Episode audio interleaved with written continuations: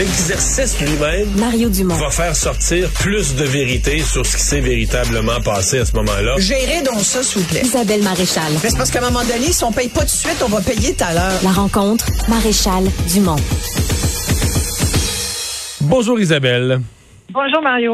Toi-même qui, euh, jadis, naguère, a immigré euh, de France, tu veux nous parler de la situation de cette famille? Euh, J'ai parlé à la mère hier, moi, en ondes à LCN. Famille Oui. de cinq personnes, là, les deux parents, ils ont trois enfants, ils sont installés depuis deux ans euh, au Québec. Et là, ils sont menacés d'expulsion, mais dans un... Dans les douze travaux d'Astérix de la bureaucratie canadienne, là, du ministère de l'Immigration. Ah, Puis je trouve ça intéressant de comparer aujourd'hui la situation de, de cette famille menacée d'expulsion.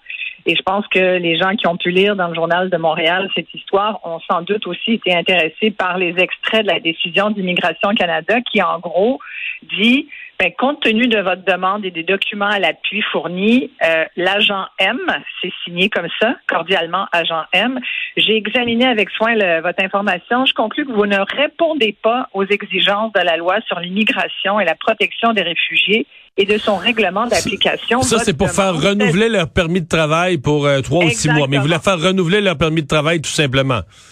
Voilà. Parce et là, aujourd'hui, ben, ils ne peuvent plus travailler étant donné que cette demande, telle que présentée, a été refusée. Et ils disent, euh, ce que Immigration dit, c'est qu'ils n'ont pas démontré qu'ils étaient éligibles au, à demander un permis de travail selon le règlement sur l'immigration et la protection des réfugiés. Alors là, je me dis, OK, là, on en, on en appelle à la loi sur l'immigration et la protection des réfugiés pendant qu'au même moment, euh, à plusieurs kilomètres de là, il y a au chemin Roxham depuis maintenant, j'allais dire quelques mois, mais je pense qu'il faut le Quelques dire. Ça années. fait quand même plusieurs années maintenant que ça dure. Ça fait juste empirer. Là, euh, il y a tous les jours, au quotidien, euh, une espèce, de- moi j'appelle ça des passe-passe, hein, mais un tour de passe-passe, un court-circuitage, si tu veux, en tout cas certainement un, un immense laxisme, euh, mais rendu à ce niveau-là, tu te mets vraiment la tête dans le sable, un immense laxisme par rapport à l'application de la loi sur l'immigration la protection des réfugiés. Ce qui se passe à Roxham ne devrait pas être toléré, Mario. Ça, ça brime la loi même sur l'immigration et la protection des réfugiés au Canada. Je comprends pas que le fédéral, moi je m'explique mal comment le fédéral peut tolérer ça à un endroit et d'un d'un autre, au même moment presque, dire à une famille, puis on l'a appelé la famille parfaite, tu as parlé à cette dame, puis je pense qu'on les a entendus, ils sont effectivement, tu sais, on dit souvent les immigrants parfaits, c'est quoi? Ben pour un pour le Québec, des immigrants parfaits, c'est des, des immigrants qui veulent vraiment s'établir ici. Ça, pour moi, c'est le point Ils numéro parlent, un. ils parlent français puis ils ont un travail. Ensuite, ensuite ils, ont un- un- ils parlent français. Ensuite, euh, ils aiment notre façon de vivre. Moi, je rajoute des éléments. Je trouve que c'est important, ça, apprécier notre façon de vivre, pas vouloir la, la changer non plus. Tu sais. Bon. Et ils travaillent. Et là, semble-t-il qu'il faut, en plus, que leur employeur soit responsable d'obtenir une évaluation de l'impact sur le marché du travail, un document Mais- mais- qui s'appelle le IMT. Le hein. IMT, mais tu comprends que c'est là que le bas blesse? Parce que le, le IMT, tu l'obtiens via le ministère de l'Immigration.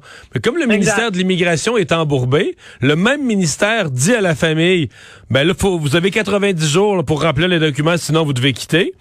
Puis Ouais. les documents en question, le, le même ministère dit, Ah, moi, je suis pas capable de les fournir en 90 jours.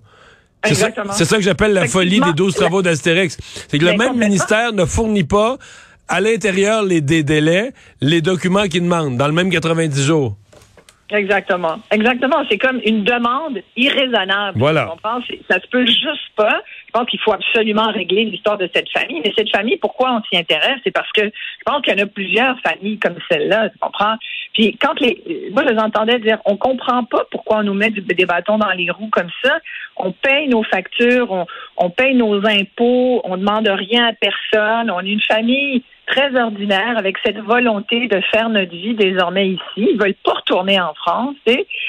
Moi, je trouve que c'est assez méritoire. sais, Pour l'avoir vécu, euh, l'immigration, effectivement, comme tu le rappelais en début de chronique, c'est pas quelque chose de facile. Et puis je te le raconte souvent. Je pense qu'il faut avoir beaucoup d'empathie envers les gens qui choisissent euh, un territoire qui est pas celui où ils sont nés, puis mais qui le choisissent avec cœur, avec passion, puis qui veulent vraiment s'acclimater, qui veulent faire une différence dans la société, qui veulent y élever leurs enfants, qui se disent ben moi, tu sais moi ce que je comprends de cette famille, c'est C'est des Français, mais ils veulent devenir québécois, tu comprends? et, et, ça, je trouve ça fabuleux. Euh, ils, veulent vraiment euh, faire partie prenante de notre société, comme mes parents et moi et ma famille, on, on le fait aujourd'hui. Aujourd'hui, moi, je suis québécoise, à part entière, puis mes enfants aussi, puis je vois pas les choses autrement. Et au même titre, ben, pourquoi c'est intéressant de comparer ça? Parce que pour moi, c'est une inéquité, une injustice à, la vue de tous et, surtout de notre gouvernement qui devrait rétablir la situation pour cette famille, mais qui aussi devrait considérer euh, le, sondage qui est sorti là, à l'effet que près de 70 des Québécois réclament la fermeture du chemin Roxane. C'est pas la première fois qu'on le dit. Et l'opinion à l'égard de, cette demande empire, c'est-à-dire c'est, c'est, de plus en plus les gens au Québec se rendent bien compte que ça n'a pas de bon sens. Mais, mais ton parallèle est intéressant parce que tu sais, du point de vue de l'administration de notre pays, tu vois des gens qui ont rempli tous les formulaires. Puis je suis convaincu que cette famille de Français là, qui sont menacés de renvoi, tu sais, je veux dire, c'est des formulaires complexes. Ils ont, ils ont tout fait. La madame a dit il y a quelques mois, il fallait qu'ils remplissent d'autres formulaires, elle les a remplis. Et elle, elle est embourbée dans la bureaucratie des formulaires qu'elle a remplis, puis tout ça. Alors que d'autres, alors que d'autres rentrent comme ça tout bonnement, traversent le chemin puis saluent, tu sais tout bonnement, puis attends, euh, illégalement. C'est que le, c'est ça qu'on, je, comprends pas qu'on continue de dire ça, mais que le gouvernement ne cherche même pas à expliquer cette position en faisant fi de, gros bon sens, mais faisant fi aussi du moindre respect pour ses citoyens. Comment peux-tu, quand tu as un gouvernement comme le Canada, expliquer à tes citoyens que tu bafoues tes propres règles? Parce que là, ce qu'on fait, c'est qu'on tolère. Le chemin Roxham n'est pas une entrée légal pour rentrer au Canada. Ce n'est pas un, un port d'entrée officiel, ce n'est pas une frontière officielle, il faut le rappeler. Donc, les gens, quand ils passent par le chemin Roxham, ils bypassent, ils court-circuitent, dans le fond, les règles. Puis là, on parle d'un chemin Roxham, mais on, maintenant, il y a plusieurs autres petits chemins. Et là, je pense que la mort de ce de, de M. Frédinel Richard, qui est mort de froid, euh, parce qu'il a essayé de partir du Québec pour retourner aux États-Unis. Je pense que c'est c'est la goutte qui fait déborder le vase pour moi. C'est le, fédéral se doit de nous expliquer qu'est-ce qu'il va faire dorénavant avec ce poste frontalier qui a, qui n'en est pas un, mais qui en est qui en est devenu un non officiel, mais très euh, très euh, équipé, parce que tu as vu que maintenant, il y a mis des millions là, au chemin Roxham. C'est devenu c'est pas légal, c'est pas un, port d'entrée officiel, mais c'est comme si, tu comprends, on a dépassé, on a passé des contrats juteux à, des, voisins pour leur terrain, puis en tout cas, il y a, une certaine c'est pas, pas clair partout, là. Tu sais, je veux pas forcément parler de ma gauche, je fais attention aux mots utilisés ici, mais il y a certainement des, des choses qui se trament là. On sait pas tout, hein, tu comprends? Mm. C'est comme d'autres choses. Et surtout qu'on s'en est déjà parlé, toi et moi, la fameuse prétention de dire d'ici 2025, je pense, c'est ça, 2025, les 500 000 euh, ah immigrants là qu'on veut avoir, ben, comment tu peux...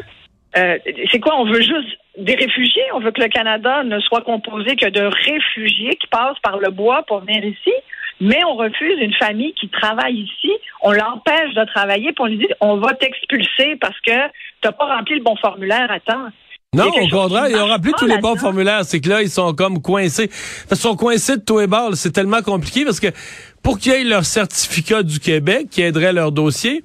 Mais là, le Québec a mis une règle. Maintenant, il faut avoir travaillé pendant 24 mois. Il faut avoir 24 mois de travail. Mais eux, ils ont plus le droit. Ils sont pas loin. Il leur manque quelques mois.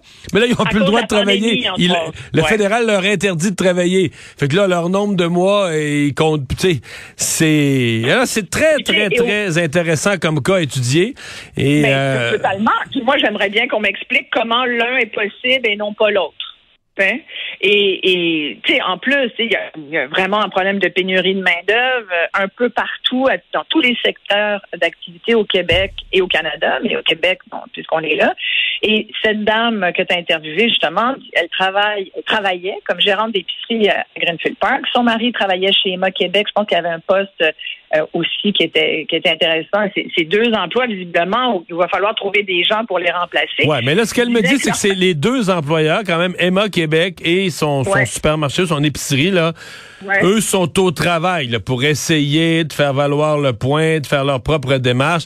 Euh, tu sais qu'on n'a plus de temps, mais Une des choses intéressantes dans le dossier, tu as, bien euh, mentionné tout à l'heure le, la lettre là, qui lui annonce qu'ils vont devoir quitter Oui. le pays, puis tout ça, est signée par vraiment l'agent M qui est dans un bureau à Edmonton. Donc la décision Ben a été oui. prise dans un bureau à Edmonton par quelqu'un qui signe l'agent M. Et la dame me dit que depuis quoi, après deux ans qu'elle est au Canada, qu'elle est dans des démarches d'immigration, elle a jamais parlé à un être humain. Non, elle a jamais pu parler à personne. Je sais, c'est épouvantable. Hein, quand Jamais dans une machine inhumaine. Hein, Elle a juste rempli des formulaires sur C'est Internet. épouvantable. Elle a jamais... Ah, non, non, mais je sais.